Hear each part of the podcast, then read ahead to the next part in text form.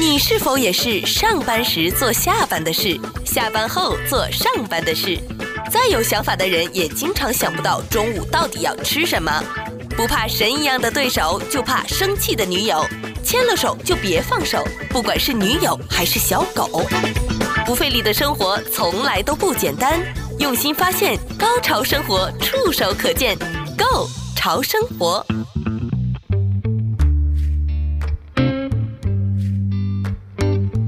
欢迎来到《Go 潮生活》，我是潮生活助理人小伟。我们今天特别来宾继续邀请到传统文化十一人三藏，欢迎三藏，欢迎大家。三藏，我今天啊，首先要跟您炫耀一下哈，因为我上一次呢，有一位我的同事就过来，首先是看到我们的茶具，那看到茶具就说，那有茶具肯定会有饮茶喝茶的习惯嘛，然后我就给他喝了一下生普再加呃下午茶，然后调配出来，然后他很惊讶，就觉得，诶，这个口感他是从来没有过的，然后他说是什么茶叶，那当然我就告诉他，哦，原来是两种的茶叶，按照一定的比例啊，多跟少，呃，然后先跟后。它的这种呃调配之后呢，冲出来的效果，他很惊讶，然后我也被他惊讶到，然后我觉得，哎，这个是不是有那种鸡尾酒的感觉？这个茶是不是可以有这种鸡尾茶的感觉呢？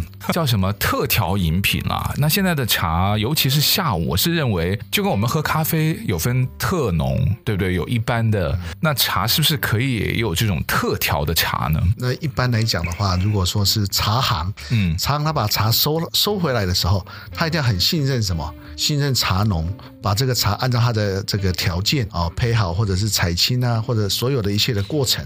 那收回来以后，为什么茶农佩服茶行？因为茶行在收完了以后，他就要把茶藏好，藏好以后，他会再开始做一个养茶的动作。养到哪里呢？养到像我们讲的 whisky 的概念，它就做自身想要的一个作用，或者想要的一个状态。嗯，那接下来。这个茶商再看看这个茶要怎么样的去做调配或应用。那么刚刚以前给你这些茶，其实都是在做一种已经调整好可以应用或者是调配，那么让它自由的发挥。那这样子的一个境界，就符合了现在人他想要放松，或者是他想要得到他要的一种身心的一种愉悦感。这个很重要，嗯，因为。我们的茶的任何这个目的，都是希望你找到自己的喜欢的一个频道哦。就像今天我们刚喝完茶以后，没有喝茶的时候，看着你好像那个想要睡觉，又没有想要睡觉，想好好像跑了五千米很累。因为你每次看到我都是已经在。早上对，经过了一个早上像打仗一样的工作之后，所以我来这个时间真的很好。所以你能看到我一个比较讨厌的面相？没有，我就我就是这样才可以知道说，这个茶和这个茶水为什么对人这么重要？因为那一个战争下来以后，你整个人几乎是是这个怎么讲？某种方面来讲，就像是打了胜仗，对对对，但是精疲力尽。哎，有点像我们上一期也说到，战斗民族最需要养生，也就是说，努力工作的人呢，下午最需要下午。午茶，完全对不对？对，呃，那这个下午茶呢，我就是可以这样子理解吗？原则上应该是可以，就是按照自己的喜好跟口感去调配，还是说还是有一定的原则？这个我我也是身边朋友、同事还有一些听众问的最多的，因为他好像不不止一次有听到我们在养茶，还有茶的在。冲泡的过程当中会加一些东西，像这种是无原则的吗？还是有一些基本的原则？哦，它当然有一些基本原则，比方说我们的味蕾，我们的味蕾，我们每次喝茶，你有注意到你的舌苔上面的舌尖或者是舌周围没有太多的感受？为什么？因为它没有太多的化学味道，所以每一个茶它在在环境中一定会有残余的一些化学的一些作用。无论它是用什么方法，那么这些东西你要慢慢的退掉，这个退掉就是这个茶商养茶的功夫。那退掉了以后，还原它原来的感觉。那个这个时候呢，我们希望它怎样？就像你今天喝的任何茶，你都会觉得这个这个在舌面后都会有一种干净的感觉，嗯、一种干燥的感觉。嗯，那这个就是来自入味或者是入心。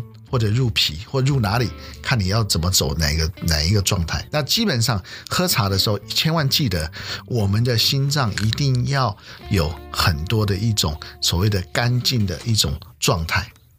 我们的心脏最浊的是我们的这个这个心室啊，心室。那么比较会啊让我们舒服或者难过的是在心房哦。所以运动员一个运动员他的心房一定要很强，他心事没有很强。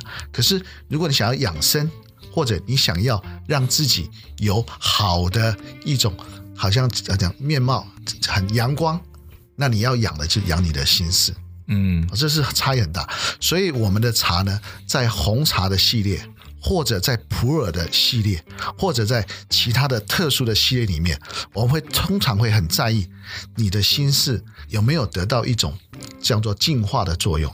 这个是非常难的，就像西方的那种 high tea 一样，好的 high tea，人家那是几百年的传承，你一喝下去，全身好像这个地球就是你，你就是地球。为什么？因为他自己的浊气没有了，这个是很好的一个境界。但这种传承慢慢也都算是已流失了。这样，他的那种下午茶，就除了是满足口腹的欲望之外，他其实也有可能像想象，有想象力，对，然后也有一点点像那种。打坐，但他那种打坐就不是完全静止的，他是在喝茶的过程当中，然后有起到一种净化的作用。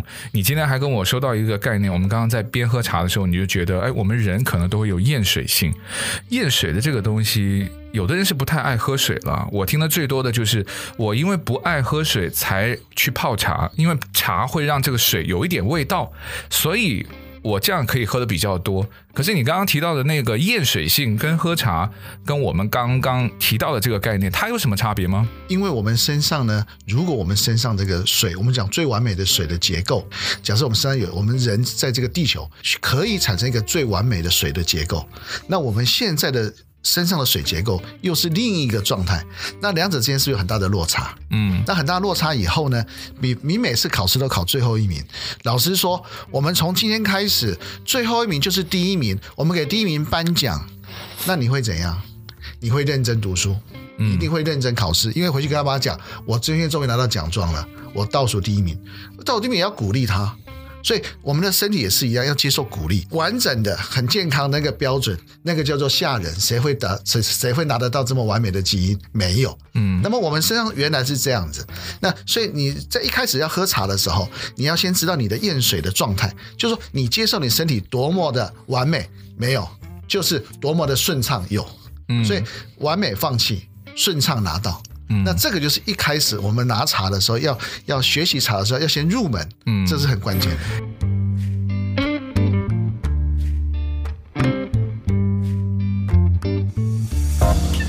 不费力的生活从来都不简单，用心发现，高潮生活触手可见，Go 潮生活。刚才三藏提到那个，就是考最后的那个有奖状，有鼓励到我。怎么说呢？就是念书不好。他不是一个，就说人格的问题，他有可能体育特别好啊，他有可能是手工劳作特别的好，或者说他有其他的天分。那当然，我觉得如果学校就跟我们做人一样啊，适度去发掘自己有一些呃好的方面，甚至我们可以把一些大家在传统观念当中的一些不好跟坏用在好的地方，其实也是蛮好的。比如说适度的凌乱，我最近有看一篇的文章，就说适度的凌乱，他说这种凌乱当。中是隐藏就有很多的天分，比如我自己就是我的一个不太好，就是大家眼中觉得不太好的，就是我不是一个特别热衷参与学校活动的家长，可是这个。不太热衷参与的话呢，我只是表现出不像大家的那种去做义工，因为我工作的原因啊，或者是参与到学校一些实际上，比如说去批改功课啊之类的。可是学校每一次需要捐钱捐物，我都主动鼓励我家的孩子，而且都会比较的多。我就让我自己成为这种的家长，我也没有觉得我不是一个好家长。你很好，你差一项捐名气。啊，哦，这个很重要啊！我就名气也是蛮主观的啦，老实说。啊、所以说，捐名气也是一种，因为每一个人都有他自己天才的一份，只是没有机会去发掘，因为我们的学习项目太、嗯、太平窄了。这种就在这里了，我们的太平窄以后，造成我们的范围就没有办法去满足我们的想要。嗯，哦，这个很重要。所以，所以说茶也一样。那我刚刚有跟你讲说，哎，我刚刚看到你带了一个茶来，好，那边我就说这个原则上这一系列的在这边生长的茶，嗯嗯，我们就归类它叫野地茶。蛮巧的，跟你今天跟我泡给我的那个一样，都是属于红茶系列。对，嗯，但是它是属于野地，野地就是有有一种有一种 wild 的一种感觉。那会什么？就是乡下。不是，也不是。你觉得这个家犬跟外面的那个土狼，谁活得比较好？感觉上应该是土狼哎。哎，土狼是因为它没有比较，嗯，所以它再烂它都觉得很好，嗯。可是你家的狗呢？你如果你没给它棒棒糖，没给它啃啃骨头，它会来找你麻烦。可是我们可以通过后天的训练呢、啊，对不对？也可以把家犬训练的跟外面的没有办法一样啦，但我觉得还是可以让它有别于一一般的家犬了，对不对？呃、所以说野地茶它的好处就是什么？嗯，无为。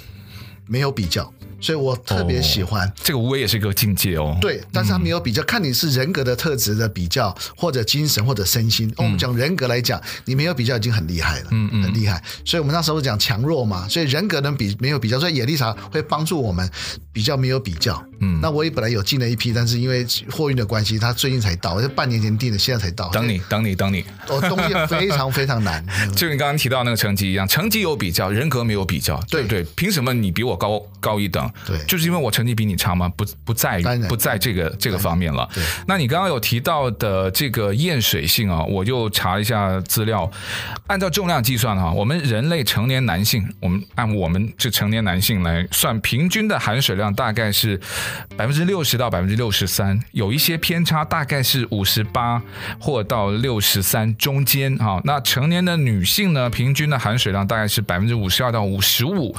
呃，新生儿就是一些小 baby 的话呢，他们的含水量是有七十五个 percent。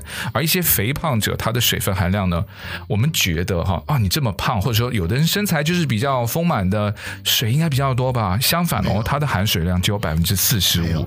这是因为呢。呃，脂肪组织它不像瘦肉组织，它会保留水分。脂肪它是锁不住水的，对。所以我就觉得，哎，我们人体有那么多的水分。你刚刚提到心房、心室，其实肝脏的含水比例算是蛮高的，有六十八帕。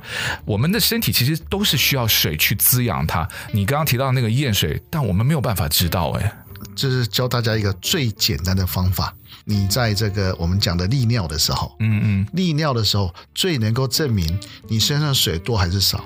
你每次利尿就没有几 cc 就结束了。那是去的次数比较多，还是说每一次的量比较多？每一次的量如果多的时候，它代表你身上的这个保水性强，嗯，所以它的水压就会流的比较相对的比较多。可是我们多喝水的那一天或者那一个上午，它。也会让我们上洗手间排出的那个也会比较多。我讲的时候，如果你正常的习惯，嗯嗯正正常的饮饮这个饮水习惯，不无论是几公升，那都没有很重要。所以多喝茶真的有好处吗？你多喝茶的时候，你在在这个利尿的时候呢，在在排废水的时候呢，嗯嗯它的总数会稍微多一点。那因为我们身上会有一种厌水性，也就是我们身上的水如果太浊或者没有接近完整，或者没有接近比较舒服，那么我们的身体开始讨厌水，那么讨厌水的时候呢，就会进入肥胖或者是饥饿，嗯、要么就变得很胖。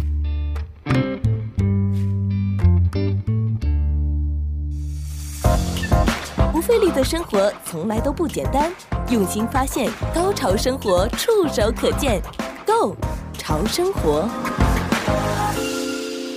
我刚想问你，就是说他讨厌水，他当然不会告诉我嘛。有什么迹象？你刚刚提到了一个，可能身体会偏胖啦，还有一个那个是偏瘦。对，偏瘦也会这样子的哦，厌水。所以说人他这个身体呢，他比方说我们这样讲，你今天早上上了一次厕所，正常来讲，人正常一天应该要上四到六次才对。那我们都是因为工作的压力积积累积累积累积到最后，我们的肾它会讨厌纯水。那这个就是一开始我们对肾的保养出了问题，所以肾呢，它没有去把水排掉，累积在那边，它在那边水都是什么？当然都是有问题的水，嗯，要排出体外的嘛。那你是不是把它留在身上？然后他还告诉你，他说：“哎，我已经帮你 hold 了好久了，赶紧哦。”有的听说好像就是因为忍尿啊，它会导致有那个什么肾的中毒啦，对不对？太多，因为它反渗回去，就像你说那个水是有问题的。可是你没有及时把它排出去，这就是开始验水了，会有什么尿道炎啊，什么肾的问题。所以你说验水是不是就是一开始其实是这样来的？嗯嗯嗯。那第二个来法就是我们刚刚讲的，我们的口欲，我们喝了太多太多非自然的饮料，或者像我刚刚讲说非正常种植出来的东西，那这些东西呢，我们是取其口感。那么你要注意，当你的舌尖有太多的感受的时候，其实这些材料都是比较偏嗯有问题的。嗯，那你你吃下去的汤头，像我们这个煲汤一样，一煲会煲好几天的。诶，那个算是吗？那是好汤啊。哦，如果你按照这种传统的方法这样煲汤的话，你喝下去，你会舌舌苔也会有一种干干的感觉。嗯。那个就是好的汤水，嗯、但是现在是越来越难。嗯、就像我们上次讲过了，哪一个厨房愿意给你照正常流流程给你煮？因为他们都需要又快又好啊，对不对？嗯、就是说我又快又好这件事情好像是不太合理的嘛，对对不对？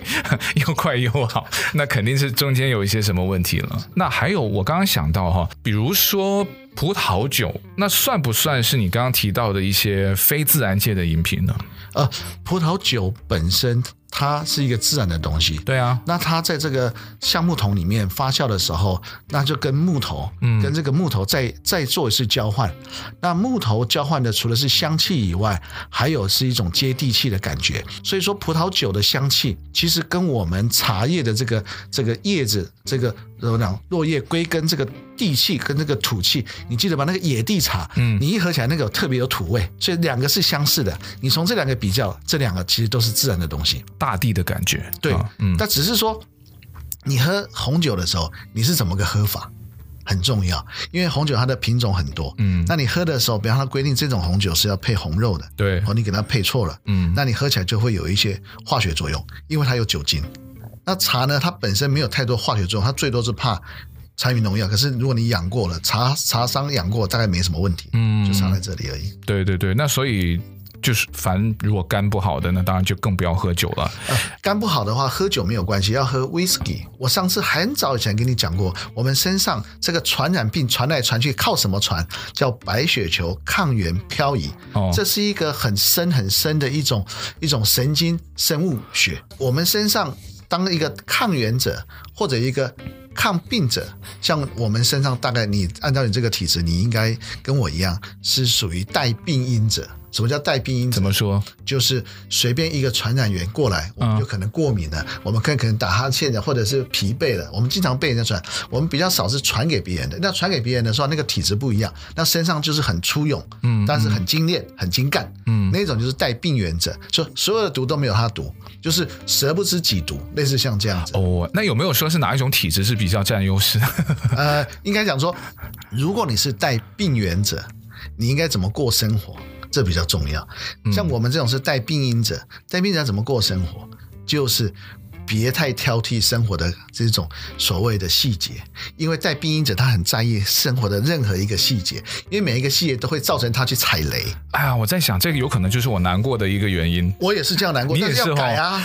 呃，这个我觉得，因为有的时候改是因为他你觉得是问题才会改，就最惨的就是我不觉得它是个问题。可是当你刚刚提到的那个，比如说过敏啦，让自己又不好过的时候呢，你才意识到那个问题。它有一个时间差，这个就让我有的时候就没有。办法对他下狠手哎，所以说追求完美，很多人眼中他不觉得是个问题。所以我们就反过来讲，我们讲到一般人想到一些，我们讲修炼好了，为什么修炼有所谓的修慈悲尊？为什么要修愤怒尊？为什么？因为他身上假设他本身的习性就是带着愤怒，好像带着病源，你将他修干净，怎么会对呢？嗯，应该说你可以少把一些病毒想办法在你身上运转掉。嗯。或者你帮忙别人吃一些病毒，或者把它摆平，对不对？一扫尘霾就把它摆平，对，类似像这样子，嗯，做做另外一种角色。那这种呢，我们就想它就是修愤怒尊，嗯。那像这种带病因的，我们是不是身上很容易感受到病的痛苦？嗯，所以我们要学习什么？慈悲。那慈悲就是什么？没有分大小，重点在这里。嗯，所以这就是我们的关键的一种密码。如果你在分细节，如果你在分大小，我们很容易在这个带病因上面去踩到雷。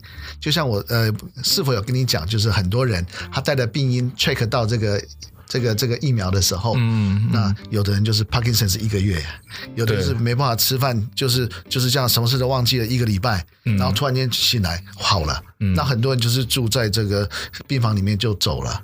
很多都是这种带病因。那为什么他们？因为他们太太注意细节，嗯，所以这个就是要鼓励大家，你要去发现你自己是比较接近带病因的，那千万别跟我们一样太在意细节，嗯，哦，你我可以我养茶在意细节。工作，你这个工作采访在意细节，这个很好，但是生活一定要放下，这很难，我也很难，所以我们互相鼓励对方。对，因为你刚刚说到要重点了，自我检视跟自我反省是最难的，只能互相监督、互相解释。可是你刚刚说那种体质，他。有那么容易可以就自己大概会知道是属于哪种吗？还是说通过一两次的感冒，还是就是像什么疫情之下会更加容易？还是有什么样的一些检测快筛？快筛应该没有啦，都没有说要检测这种，对不对？对，因为比方说你是带病原者，我比喻了啊，这个是一个一一个一个一个应该是一个秘密。带病原者，他们比较没有想要打疫苗，因为他们本身自己可以跟疫苗。跟不要跟外面的病毒共存，它可以可以把它吃掉，所以他干嘛打疫苗？我打了疫苗以后，我让我身体变得更笨。可是他是大脑发出这个信号吗？还是说有的人就只是说我就是不不想而已啊？因为他们的他们的这个怎么带病源的人，他们的肝脏功能啊很特殊，即使是接近硬化，他还可以正常活着。反正我身边就是有，就反正到现在也没有打疫苗的人。就我们我们没有我们我们没有要讲说，对我们我们没有去 judge 他就是对还是不对，我们就说哦，对你正好说到有这一类的人，对他们有可能就是属于这种体质的，而且他们这种体质的人，很多像我们以前这很多朋友是老莫，啊，他们像几乎很多是带病源，他们打下去就会非常的身体非常的难过，因为他带病源，他身上是不是毒很多？他带的病毒已经比一般人还要多。我们是带病因，因就是我们是人家一个萝卜一个坑。我们产生的都是坑，嗯，就人家随便丢来，我在我们坑里面我们照收，我们就身上起了病因，嗯，那病源它最多就把它这个原因给它吃下来，我们病因要怎么样？要走完，插在这里，嗯，所以说他们一旦呢这个机能被破坏。被这个疫苗的功能破坏掉以后，他瞬间变成带病因者，他完蛋了，因为他身上留了这么多病毒，那身上一定每个人都有基因缺陷，那这病毒是被这种被身上的病毒被解开了，好像被解封一样，那解封他是不是摸到自己的基因缺陷，然后就走了，很很快，二十几岁、三十几岁，为什么这么多人最后没有老莫很多人没有敢打，原因就在这里。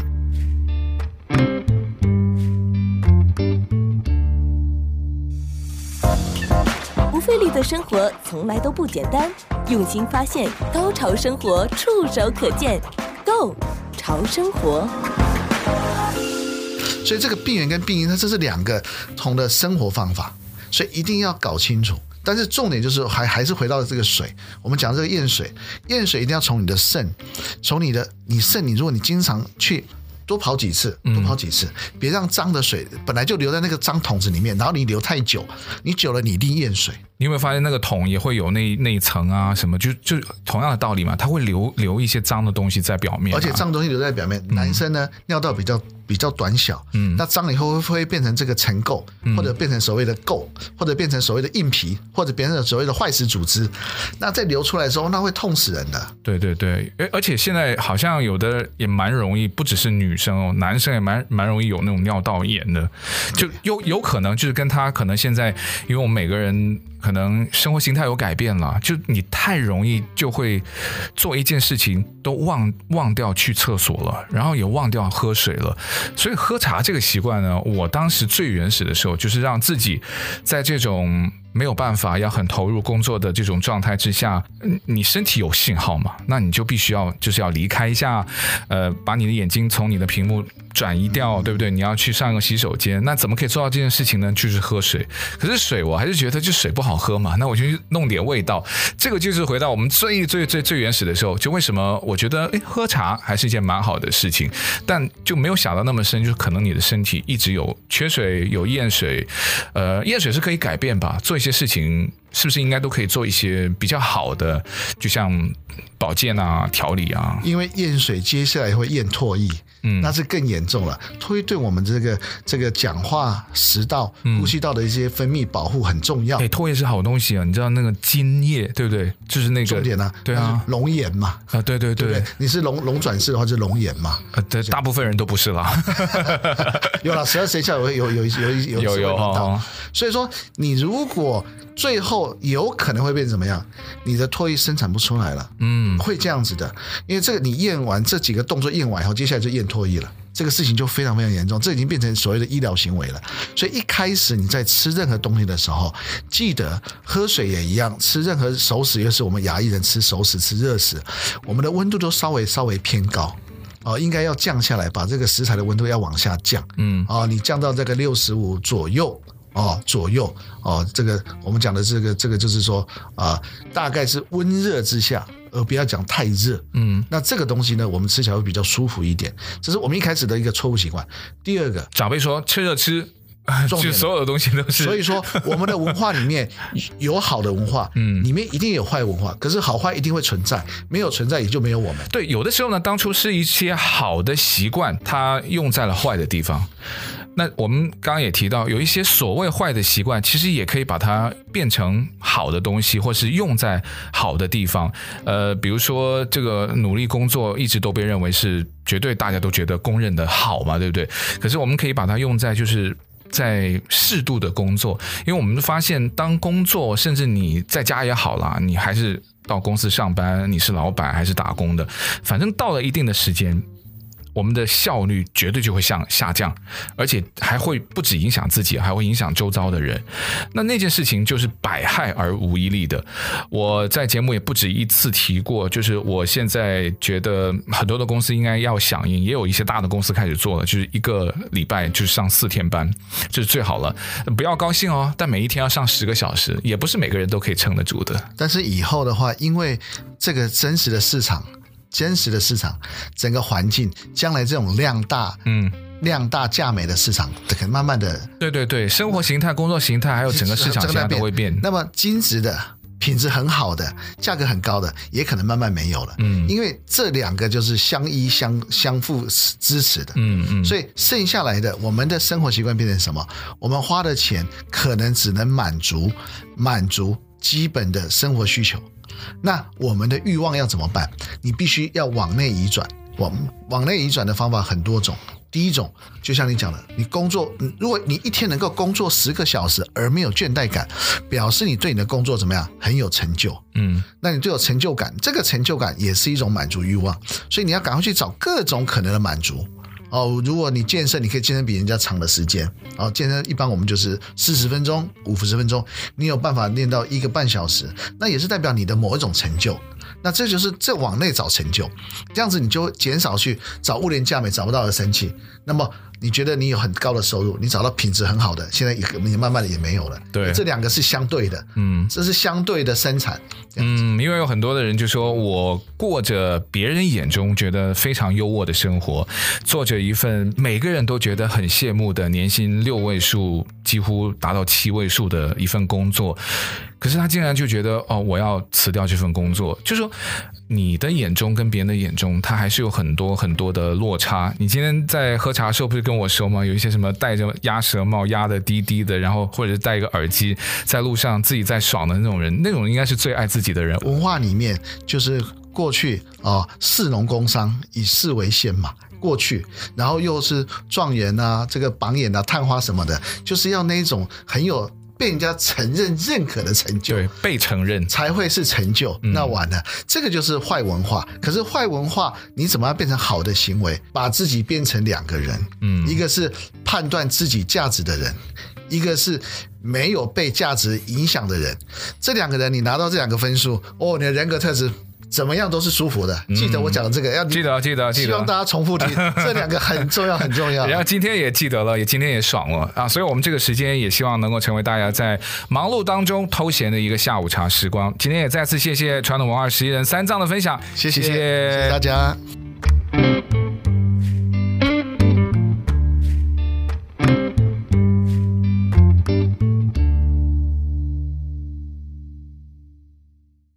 你们会记得你十四年前做过什么事情吗？可能十四天之前发生的事情也不一定记得很清楚吧。